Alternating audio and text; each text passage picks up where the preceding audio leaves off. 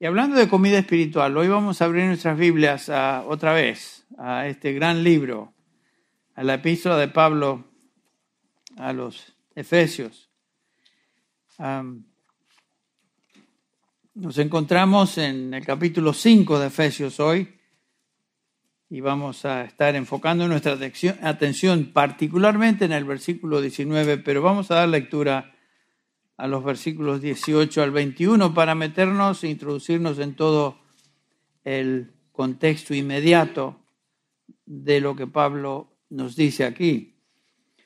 Comenzando con el versículo 15, ustedes recordarán, él dice, por tanto, tened cuidado cómo andáis. Ese es el punto. Pablo ha estado tratando el tema de, del andar cristiano, el caminar cristiano. Y no podemos andar así a la ligera. Debemos tener cuidado cómo andamos. Es lo que Pablo nos insta aquí.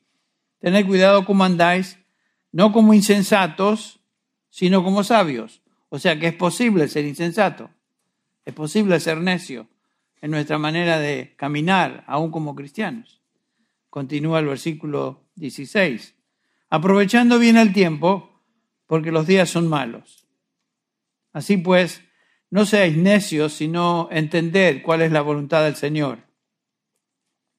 Y no os embriaguéis con vino, en lo cual hay disolución, sino sed llenos del Espíritu, hablando entre vosotros con salmos, himnos y cantos espirituales, cantando y alabando con vuestro corazón al Señor, y dando siempre gracias a gracias por todo, en el nombre de nuestro Señor Jesucristo, al Dios el Padre.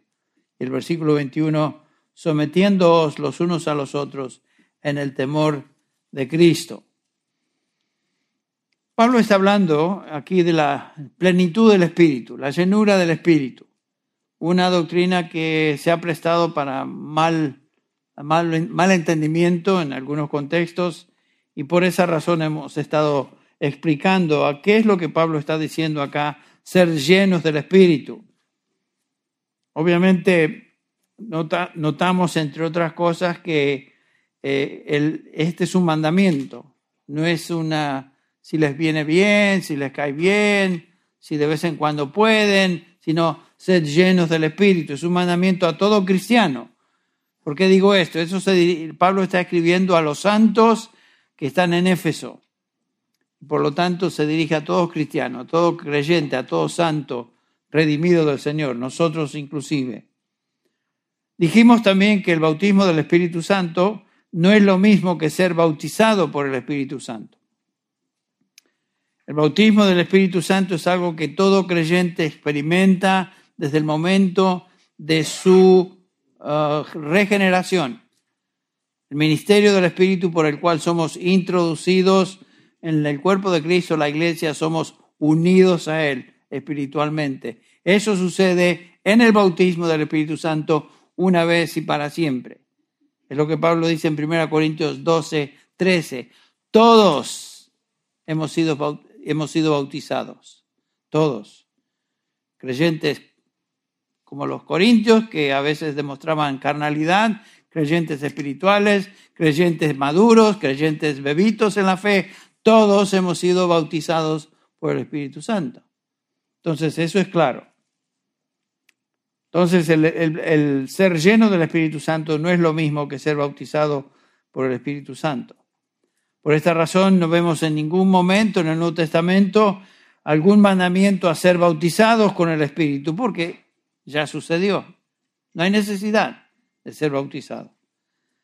Sin embargo, hay necesidad de ser lleno del Espíritu Santo. Es un contraste, es una exhortación a cada cristiano que ya tiene el Espíritu de Dios residiendo en él así eh, los creyentes en Éfeso como nosotros. Es una exhortación a cada uno de aquellos que ya poseen el Espíritu Santo. ¿Qué quiere decir, con, qué quiere decir ser bautizado por, perdón, ser lleno del Espíritu Santo? Tiene la idea de eh, control. Y lo vimos eso la última vez, especialmente si vemos el mandamiento a la luz de lo que precede. No os embriaguéis con vino, sino sed llenos del Espíritu Santo. Una característica de un borracho es que está dominado, controlado por el alcohol. En contraste a eso, un creyente debe ser controlado por el Espíritu Santo. Esa es la idea principal en el mandamiento. No tiene nada que ver con alguna experiencia milagrosa. No tiene nada que ver con hablar en monosílabos, haciendo ruidos. No tiene nada que ver de eh, hablar en palabras o con palabras incomprensibles, como se menciona y se hace ver en algunos contextos. Eso no es el bautismo del Espíritu Santo. Nada de eso. Ser llenos del Espíritu Santo tiene que ver con vivir continuamente, porque es un presente imperativo, pasivo, la voz pasiva, vivir continuamente siendo llenados por el Espíritu Santo. Esa es la traducción literal. Ser lleno del Espíritu Santo entonces tiene que ver con obediencia a la voluntad de Dios. ¿Dónde se encuentra la voluntad de Dios? En su palabra. Entonces, esa es la razón por la cual Pablo nos da un pasaje paralelo a este en Colosenses 3:16. El mandamiento acá es ser llenos del Espíritu Santo con estas consecuencias. Vamos a Colosenses 3:16 y vemos que es un mandamiento muy similar con las mismas consecuencias. Colosenses capítulo 3, versículo 16. Dice Pablo que la palabra de Cristo habite en abundancia en vosotros. O sea, es algo, es un mandamiento, que la palabra de Cristo habite abundancia en vosotros o con vosotros, similar a ser llenos del Espíritu Santo. Y después agrega estas consecuencias, con toda sabiduría, enseñándoos, amonestándoos unos a otros, con salmos, himnos, canciones espirituales, cantando a Dios con acción de gracias en vuestros corazones. Aquí tenemos dos mandamientos paralelos. Uno, ser llenos del Espíritu Santo, el otro, que la palabra de Cristo abunde o eh, resida en abundancia en vosotros. Dos mandamientos con resultados idénticos. El ser lleno del Espíritu Santo, Pablo nos explica acá a través de este pasaje paralelo, es equivalente a hacer que la palabra de Cristo abunde en nosotros con abundancia, abunde en nosotros. O sea, la misma idea. O sea que Pablo no tiene, no tiene en mente algo, algo este, eh, eh, milagroso, sino que es simplemente ser obediente a lo que Dios ha revelado en su palabra. Es una entrega voluntaria, continua a lo que Dios ha dicho. Su voluntad revelada en su palabra escrita. Por supuesto, cuando hablamos de la palabra de Dios, hablamos de la palabra de Cristo. Es lo mismo. El Espíritu Santo que reside en nosotros, piensen esto, el Espíritu Santo que reside en nosotros es el mismo Espíritu que inspiró la palabra de Dios. O sea, que la voluntad de Dios se encuentra en este libro que llamamos la Biblia, inspirada por Dios, hombres de Dios movidos por el Espíritu Santo para escribir o hablar, que es lo que nos dice segunda, de Pedro capítulo segunda de Pedro capítulo 1 versículo 23 y Pablo algo similar nos dice en 2 Timoteo 3, 15, 16, toda escritura es inspirada por Dios, por supuesto por el Espíritu de Dios. Entonces, en la palabra de Dios encontramos su voluntad explícitamente revelada. Si yo deseo saber la voluntad del Espíritu Santo, si yo deseo ser controlado por el Espíritu Santo, que este es un mandamiento hacerlo, entonces debo ir a la escritura, que fue inspirada por el Espíritu Santo, en donde encuentro la voluntad de Dios para mí, para mi vida como hijo de Dios. Leerla, estudiarla, escucharla, meditar en ella y por supuesto someterme a lo que nos dice. Eso es obediencia. Otra vez, entonces, cuando Pablo habla de la plenitud del Espíritu, no está hablando de algo milagroso, sino algo bastante simple, ser obedientes continuamente a lo que Dios ya ha revelado en su escritura, la palabra de Dios. Ahora, ¿qué, ¿qué son los resultados que podemos esperar de una persona llena del Espíritu Santo? De eso nos habla el pasaje que comenzamos a considerar, considerar hoy, versículo 19 en particular. Pablo habla de tres consecuencias que se pueden observar o resultados que se pueden observar en una vida, un cristiano que vive lleno del Espíritu Santo. ¿Cuáles son ellas? Versículo 19, canto. Versículo 20, acción de gracias. Versículo 21, sometimiento o humildad.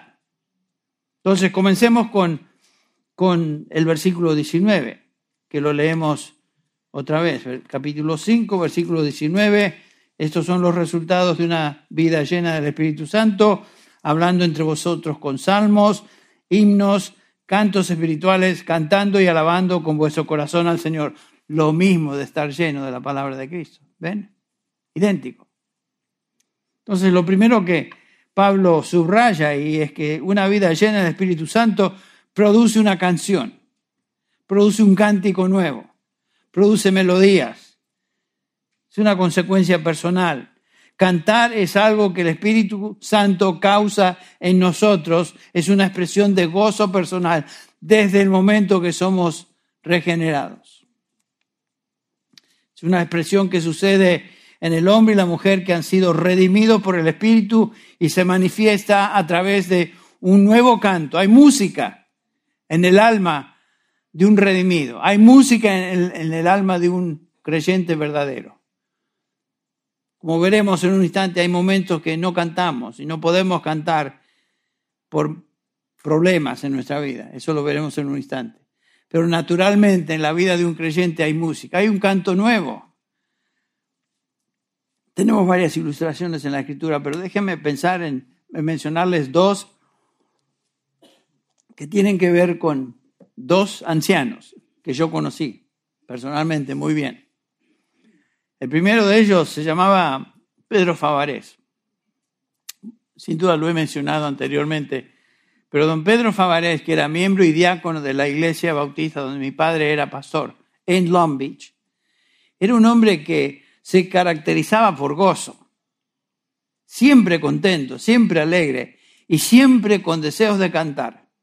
No podía cantar, no sabía cantar, pensaba que cantaba, pero no y todos teníamos que soportar eso. Pero el punto es que, lo veremos, salía de su corazón. Había melodía en su alma y lo expresaba con cantos, particularmente uno. El famoso, él decía, hermanos, cantemos todos para la gloria de Dios. Y comenzaba todo así. Pero si vamos a cantar para la gloria de Dios, yo pensaba, por lo menos cantemos bien. Pero no, él exuberante en su expresión de gozo. Decía, cantemos para la gloria de Dios el corito alabaré. Y empezaba, alabaré, ustedes lo saben, alabaré, alabaré. Juan vio el número de los redimidos y todos alababan al Señor. Unos saltaban, otros cantaban, pero todos alababan al Señor y él se lanzaba ahí. Ya lo conocíamos. Ese era su favorito expresión de gozo. Bueno, yo lo recuerdo con muchísimo cariño porque me impresionó eh, este hermano, yo tenía 19 años y él era un hombre ya adulto, yo creo que tenía más años que yo, los que tengo yo hoy, que son muchos, que ni hablemos de eso. Pero un hombre que había sido un borracho empedernido, que el Señor transformó de una manera milagrosa, obviamente por su Espíritu Santo, y cambió de ser un borracho a uno que alababa al Señor, continuamente, con gozo. Por supuesto, eso impactó mi vida y sin duda impactó a la vida de muchos creyentes, aunque no podía cantar. Bueno, este hombre definitivamente mostraba, demostraba plenitud del Espíritu en su vida por su canto había una melodía constante en su corazón. Eso, eso nunca se me va a olvidar. Hay otro anciano en mi, en mi memoria que quiero traer a la atención de ustedes también, posiblemente lo haya mencionado. Eh, ahora nos trasladamos a España. Esto era en Long Beach. Entre paréntesis, Pedro Favarés murió cantando hasta el último día y murió con un ataque al corazón en el, estacionamiento de la iglesia. nunca nos vamos a olvidar de eso. Pero hasta el último día. Hoy puede cantar, porque está en la presencia del Señor. En esos días El Señor aceptaba su canto porque era del corazón. Bueno, otro hermano en Cristo eh, se llamaba, o le vamos a llamar el tío Pepe. ¿A qué me refiero? Bueno, yo había un ancianito ya en la casa de los, de los Corral, Manuel y Pili, que conocemos, muchos de nosotros los conocemos, padres de Dani Corral, padres de Loida Corral. Eh, estaba yo hospedándome en su casa y a la mañana me levantaba y, escuchaba sonidos este, que venían de la cocina. Y, yo le pregunto a Manuel, Manuel, ¿quién hace eso? ¿Quién, qué, pasa? ¿Quién, qué, está, ¿Qué está pasando ahí? Ese es el tío Pepe, me dice. Ah, el tío Pepe, ¿pero qué es eso? Mira, lo que hace el tío Pepe todas las mañanas, lee un salmo o dos y los canta de, al Señor una vez más. Los lee y después se los repite al Señor a través de un canto. Pésimo el canto en términos de calidad, de canto, pero sin duda del corazón, porque ¿quién va solito a, a cantar himnos al Señor? Si no es por el Espíritu Santo que residía en este hombre. Bueno, dos ilustraciones preciosas de lo que el apóstol Pablo está diciendo acá, con cantos espirituales, himnos que vienen del corazón. Bueno, sin duda tanto Favarés como el tío Pepe hoy sí pueden cantar y cantan muy bien, mucho mejor que nosotros, sin duda. Pero cantaban himnos al Señor. Es precioso. Había un canto en la vida de estos dos hermanos que procedía del corazón. Esta canción del corazón es característica de los redimidos de Dios, aquellos que han sido salvados y redimidos. Es una canción de los salvados. Porque si vamos al Antiguo Testamento y leemos a través de los salmos, notamos, por ejemplo, que el Salmo 33, y hay varios, muchos salmos, dice el versículo 1, cantad de júbilo en el Señor, oh justos. Apropiada es para los rectos la alabanza, cantadle cántico nuevo, tañed con arte, con voz de júbilo. El versículo, el eh, Salmo 96 es muy parecido a esto. Cantad al Señor con un cántico nuevo. Cantad al Señor toda la tierra. Cantad al Señor, bendecid su nombre, proclamad de día en día las buenas nuevas de su salvación. Salmos de alabanza al Señor, de cantos al Señor. Y cuando Israel fue rescatado, por ejemplo, en el capítulo 15 de Éxodo, fue rescatado de, Egipto. Eh, nos relata que este Éxodo 15, que cantaban como pueblo a Jehová. En todo el Antiguo Testamento, numerosas oraciones tenemos del pueblo de Dios elevando cantos al Señor. Cuando Pablo y Silas se encuentran en prisión allá en el capítulo 16 de, de Hechos, notamos también que cantaban al Señor y en una bajo situaciones adversas.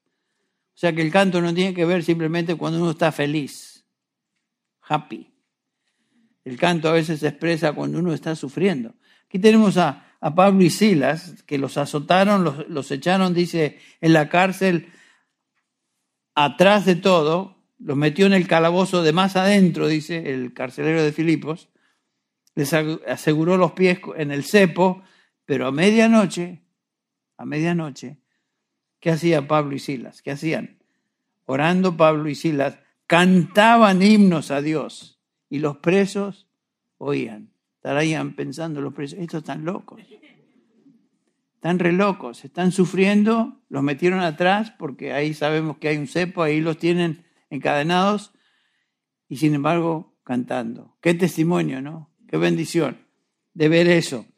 Nos trasladamos a, Mateo 16, 26, perdón, la última actividad en la cena del Señor ahí con sus discípulos. Leemos en el versículo 30, después de cantar un himno, salieron al monte de los olivos. O sea que el canto es expresión de, de los redimidos, expresión de aquellos que conocen a Dios. Es algo que debe caracterizar nuestra vida como hijos de Dios. Y francamente les digo, el, haber repasado y estudiado para este mensaje hoy me hizo pensar un poquito acerca de mi canto y mi falta de canto, mi falta de expresión de alabanza al Señor.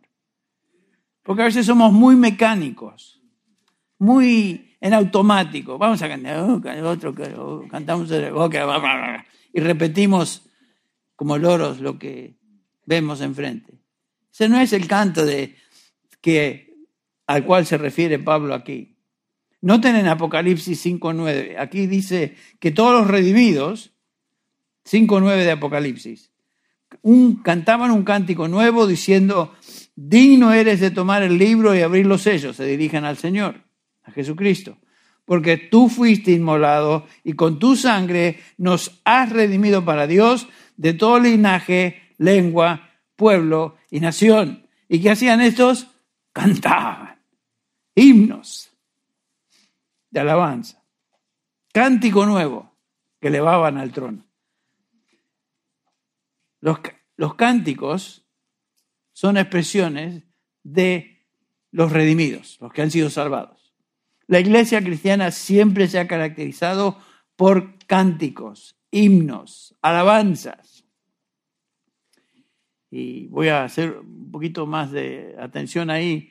No cualquier cosa, no cositas mal hechas, superficiales, chafitas, de repetir un versículo, una, un corito ahí, una palabra mil veces, etc.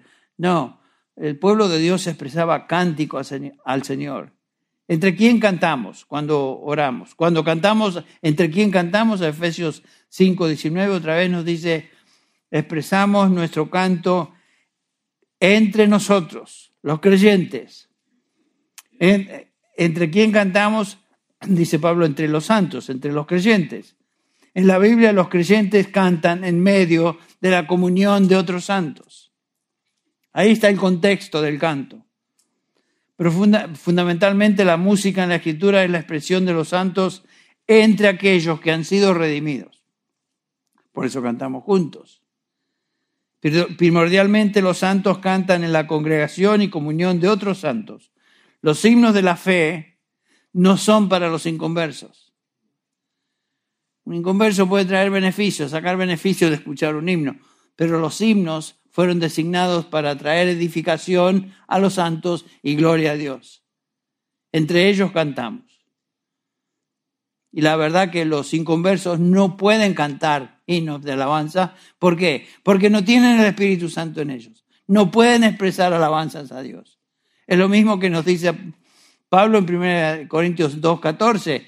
El hombre natural, el hombre que no conoce a Dios, no acepta las cosas del Espíritu. ¿Por qué? Porque se han de discernir, se han de, entender espiritualmente.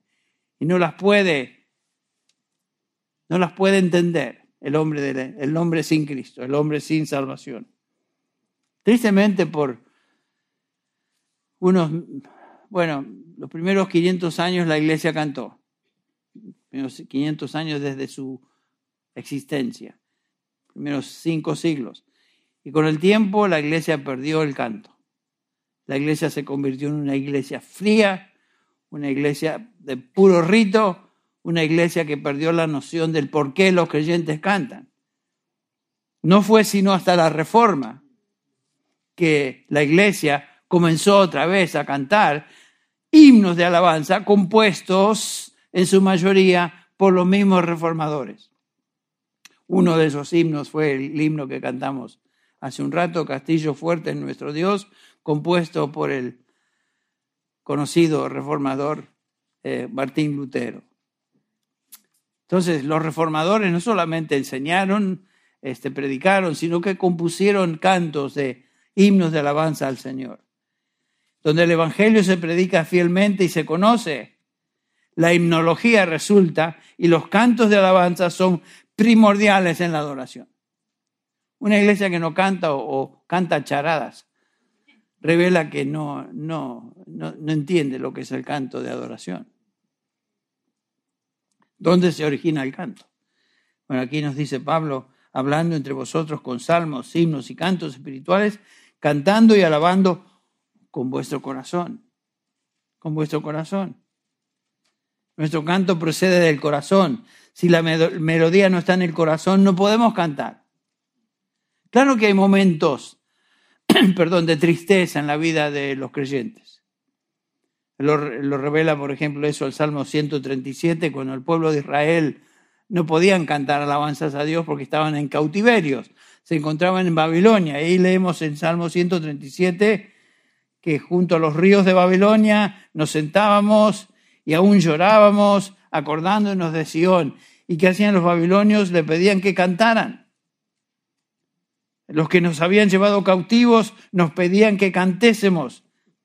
Y los que nos habían desolado nos pedían alegría, diciendo, cantad algunos himnos, cánticos de Sión.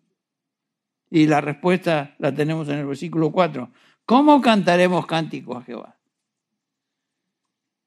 ¿En tierra de extraños? ¿Vamos a cantar? Estamos apabullados, estamos devastados, estamos tristes. Todo cristiano experimenta, todos redimidos experimentan momentos de tristeza donde no es difícil cantar, yo entiendo. ¿Qué es lo que impide nuestro cantar? Bueno, una, una razón principal es cuando permitimos que el pecado nos embadurne, nos contamine. Es imposible cantar con el corazón cuando hay pecado que no hemos confesado. Todos hemos estado ahí. Hay momentos cuando sabemos que hay cosas que no están bien dentro de nuestro ser. Y en ese momento no podemos cantar. Pero debemos cantar. En esos casos no podemos cantar y aunque cantemos con los labios, el corazón no está ahí. Y Dios no acepta ese tipo de, de alabanza.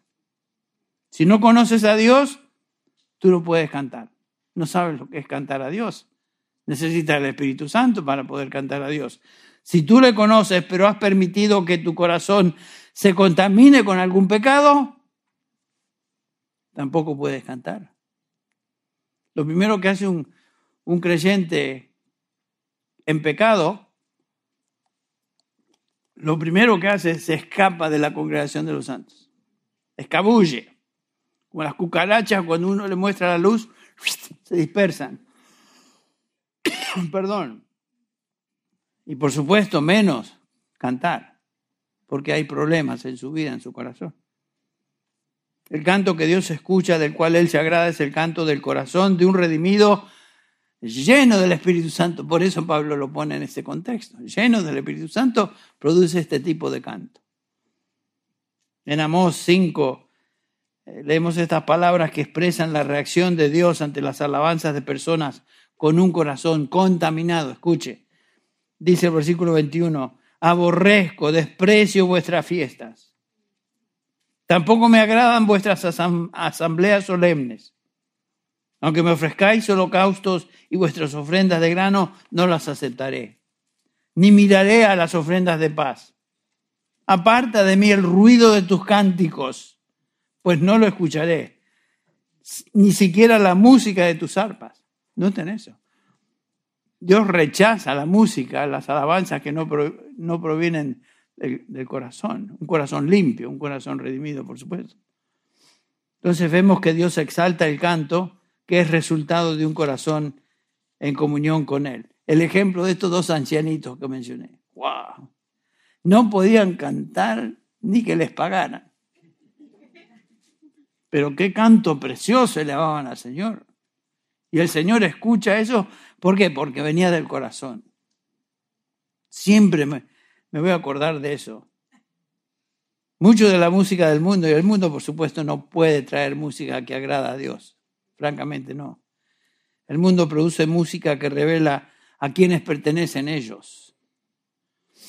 Mucho de la música del mundo, ritmo, contenido, son expresiones de opuestas, radicalmente opuestas a la persona de Dios.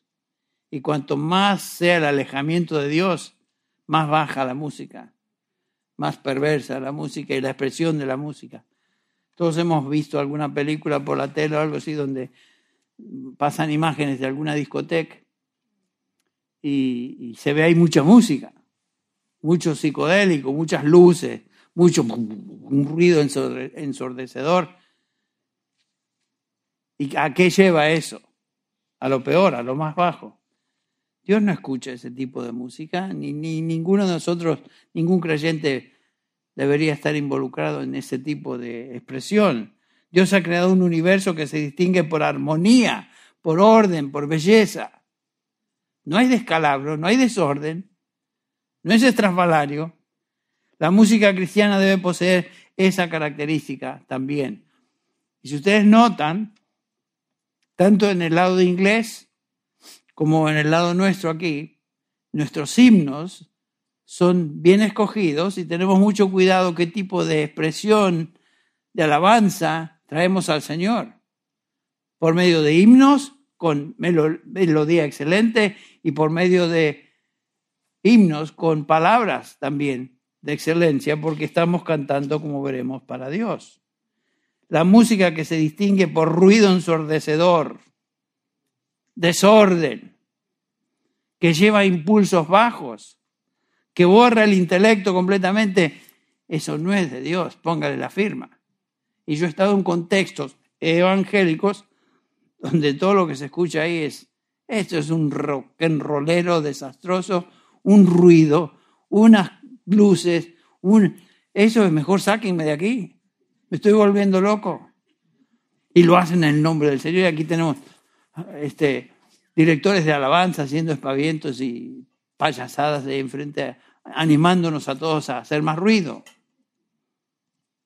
Yo me acuerdo que me invitaron a predicar en un contexto de ese tipo y yo prediqué sobre la, la, escritura y cómo nos debemos dejar llevar en todo lo que hacemos de la escritura, por la escritura, y le mostré en la escritura. No me invitaron más, por supuesto. Pero está bien, eh, necesitaban escuchar eso. Bueno, miren lo que dice Pablo a los Corintios. 1 Corintios 14, 40. Pero hágase todo decentemente y con orden. ¿Por qué? Porque Dios no es un Dios de desorden. Dios no es un Dios de confusión, dice el, el versículo 33. Entonces, hágase todo en orden.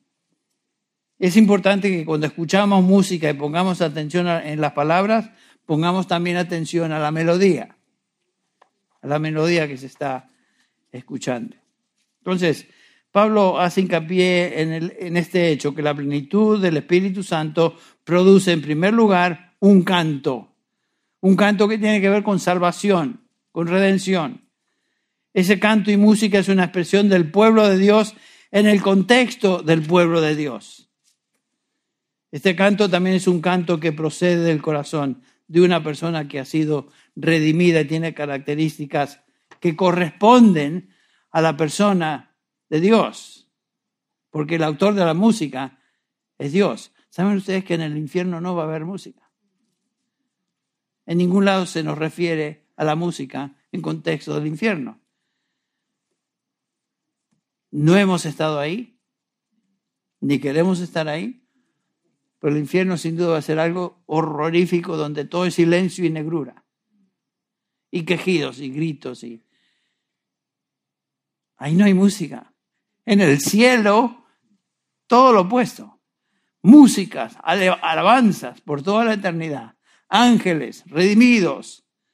Los que estemos en el cielo, todo lo que vamos a estar haciendo es, bueno, sin duda haremos otra cosa, pero es cantar y expresar alabanzas al Señor. No es andar con un arpa ahí en una nube.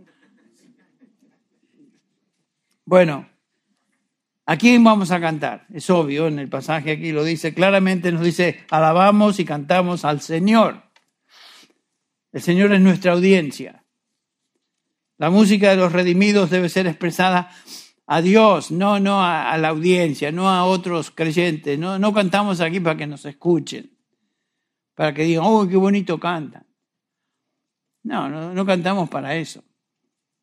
El canto jamás es para que otros nos oigan y nos escuchen, o para entretener a la audiencia, o para que admiren nuestra voz. Nada de eso. El canto, la audiencia es Dios mismo. Solamente como ilustración, en Segunda de Crónicas 5, leemos ahí algo muy significativo en cuanto a esta realidad. Segunda Crónica 5 nos dice el versículo 13 que cuando los trompeteros y cantores al unísono se hacían oír a una voz alabando y glorificando al Señor. Cuando levantaban sus voces, acompañados por sus trompetas y címbalos e instrumentos de música, alababan al Señor diciendo, ciertamente Él es bueno porque para siempre es su misericordia. Todo lo que hacemos es para su gloria primero, todo. Por eso Pablo escribe a los Corintios y les dice, entonces ya sea que comáis o bebáis o que hagáis cualquier otra cosa, inclusive cantar, hacerlo todo para la gloria de Dios. ¿Cuánto de lo que hacemos es para la gloria de Dios? ¿Cuánto de lo que cantamos realmente es para la gloria de Dios o, tenemos alguna otra motivación o simplemente cantamos porque repetimos algo? Piensen, nada más. Juan Sebastián Bach, me, gusta su nombre en alemán, Johann Sebastian Bach, fue uno de los compositores más voluminosos y tremendos en la historia de la música clásica, ¿no es cierto? Algo muy distintivo acerca de Johann es que él dijo, el objetivo de toda música es la gloria de Dios. Ah, con razón me bendice escuchar tanto a Johann Sebastián. Y cuando estaba preparando para este sermón y estaba estudiando, me gusta escuchar Pandora, Radio Pandora, música clásica, especialmente estaba escuchando las composiciones de Johann Sebastian. Con eso en mente, todo lo que él escribió en términos de música, lo escribió para la gloria de Dios. Por eso trae gloria al Señor y beneficia al pueblo de Dios. Pruebe a hacer eso. Cuando estudia su lección próxima de Every Woman's Grace, o estudia para la escuela dominical, o estudie lo que estudie, ponga ahí Pandora Radio Johann Sebastian Bach, y van a ver si no van a disfrutar, disfrutar el estudio más. No es una fórmula, pero se las recomiendo de todas maneras. Me trajo ánimo. Pues no te gusta la idea. A mí sí me encanta. Te animo a escuchar música excelente cuando estés estudiando. No este música así de salsa y esas sonceras. Cumbias y esas tonterías. No es que no me gusta la salsa, ni pero no en un contexto de ser inspirado. ¿A qué me inspira eso? Bueno, la música que honra y exalta a Dios siempre bendice a su pueblo. Ese es el punto. Es hermosa, es armónica, es simétrica, eleva el espíritu y tiene que ser así porque es de Dios y todo lo que Él ha creado tiene estas características. Belleza. ¿Cuánta música hoy, aún en el nombre del cristianismo, es, no exalta a Dios, no revela la verdad de su palabra y por lo tanto no tiene impacto en la vida de los creyentes? Bueno, ya, ya dije demasiado en cuanto a eso. Pero vamos a Efesios 5 otra vez. ¿Cómo es que cantamos y alabamos a Dios? Dice Pablo, hablando entre vosotros con salmos, himnos, cánticos espirituales, cantando y alabando en vuestro corazón al Señor Noten, hablando primero, con salmos. La palabra es la leo en griego, que quiere decir hablar, pero también tiene la idea de tatarear o hacer sonidos musicales. Puede referirse al sonido de la voz o puede referirse al sonido en un instrumento, tal como un instrumento, una trompeta. Es una categoría muy amplia y se refiere a expresar sonidos de alabanza a Dios como resultados de estar llenos del Espíritu. Como dije, puede ser sonidos de voz, guitarra, violín, clarín, flauta, lo que sea. Va dedicado al Señor. Gracias a Dios por los violinistas y pianistas y, y gente que puede tocar instrumentos que el Señor nos ha concedido en esta iglesia, que es realmente fascinador ver, observar el sonido que sale de esos artefactos que llamamos instrumentos. A mí me fascina ver eso. Gracias a Dios que el Señor nos ha dado aquí, aún nuestro, en nuestro humilde contexto, nos ha dado personas que pueden tocar, pueden expresar alabanzas a Dios por medio del violín o por el piano, por la guitarra, etc. Gracias a Dios por eso. Bueno, eh, entonces la otra palabra que queremos observar acá, no solamente este, dice Pablo que hablamos, sino que cantamos. Cantando, dice. Este término definitivamente se refiere a cantar con la voz. la voz humana es un instrumento incomparable, ¿no es cierto? ¿Han visto ustedes algún mono cantar? No lo han visto. seguro, porque los monos no cantan. Los chimpancés y todas estas cosas que dicen que se parecen, que son nuestros ancestros. Esos tipos hacen ruido nomás. Y, y, los ruidos suenan bastante feos. El punto es que el, ser humano, el hombre, la mujer, tiene una habilidad de cantar que ningún animal tiene. Y, noten ustedes, gracias a Dios, a aquellas personas que Él nos concedió dentro del contexto de la iglesia, que modelan esa realidad. Tanto en inglés, particularmente en los conciertos de Navidad, conciertos que disfrutamos juntos, como también dentro de nuestro contexto hispano. Están cada día mejor y mejor y mejor y están preparando un coro para expositores que nos van a dejar de espaldas de, la sorpresa. Dice que están, me decía Manny que están muy contentos cómo está saliendo eso. Así que estoy muy animado. Todavía no los escuché, pero van a ser mejor que el tío Pepe y que Favarés. estoy seguro de eso. Cantando por medio de la voz. En los conciertos que tenemos, fíjense la lista de personas que han cantado Phil Webb, Julian Sykes, Diane Brown y todos esos que cantan en los conciertos nos dejan qué bárbaros. Qué barbaridad, qué, qué, qué don les dio el Señor. Bueno, este, yo quisiera cantar, aunque sea un poquito así, pero no puedo.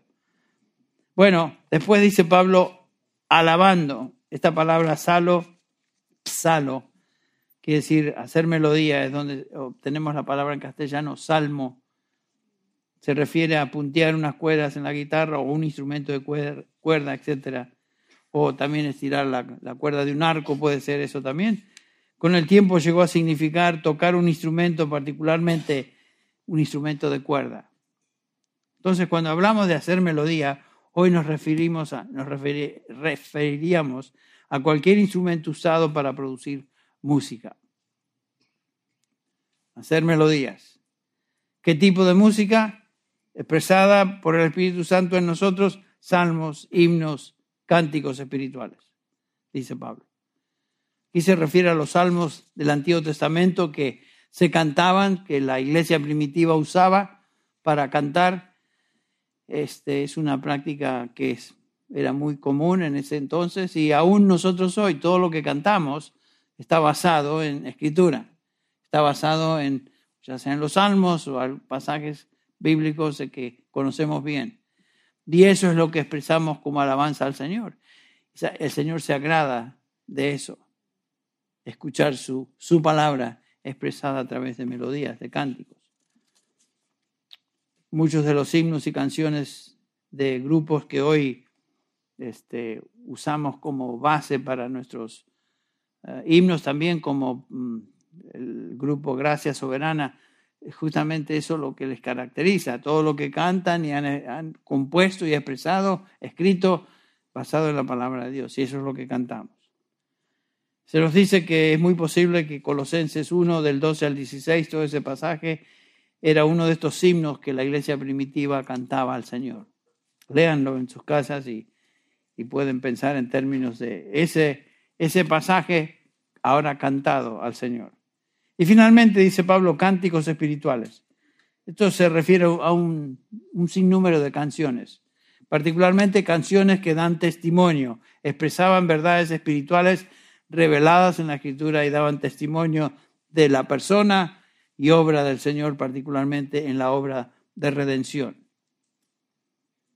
Bueno, es muy posible que algunos de ustedes no, no habían escuchado este tipo de, de, pasaje o le hemos sacado, el, exprimido bastante el, juguito al verso 19, versículo 19, que francamente yo digo, ¿cómo, hay mucho que uno aprende aún en el, en el proceso de estudiar y prepararse.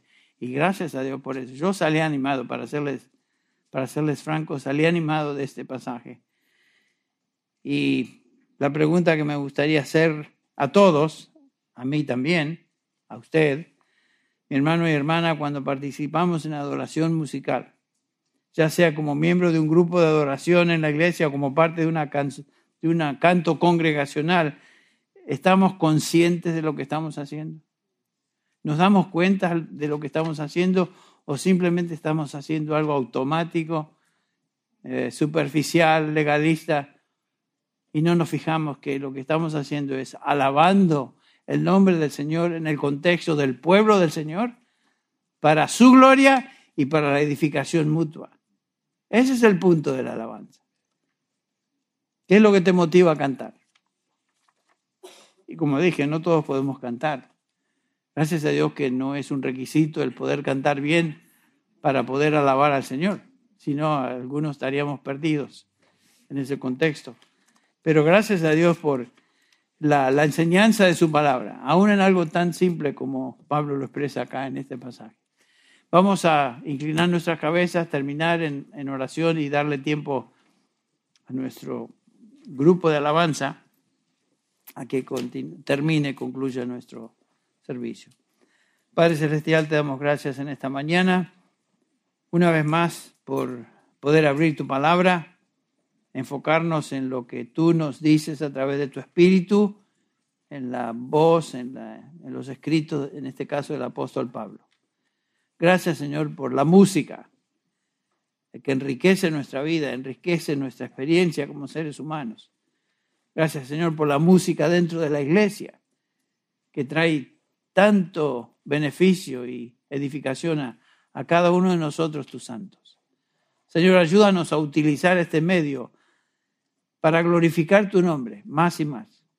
Gracias te damos por los hermanos que tú has traído a nuestra congregación y que se están preparando con esmero para eh, traer música en, en, medio nuestro, tanto en expositores como en Navidad y, y aún dentro de nuestra congregación cada domingo. Señor, gracias te damos por eso. Continúa bendiciendo a cada uno de ellos y su esfuerzo, su esmero. Tu mano de bendición esté con ellos y por supuesto tu mano de bendición esté con nosotros que recibimos lo que ellos preparan.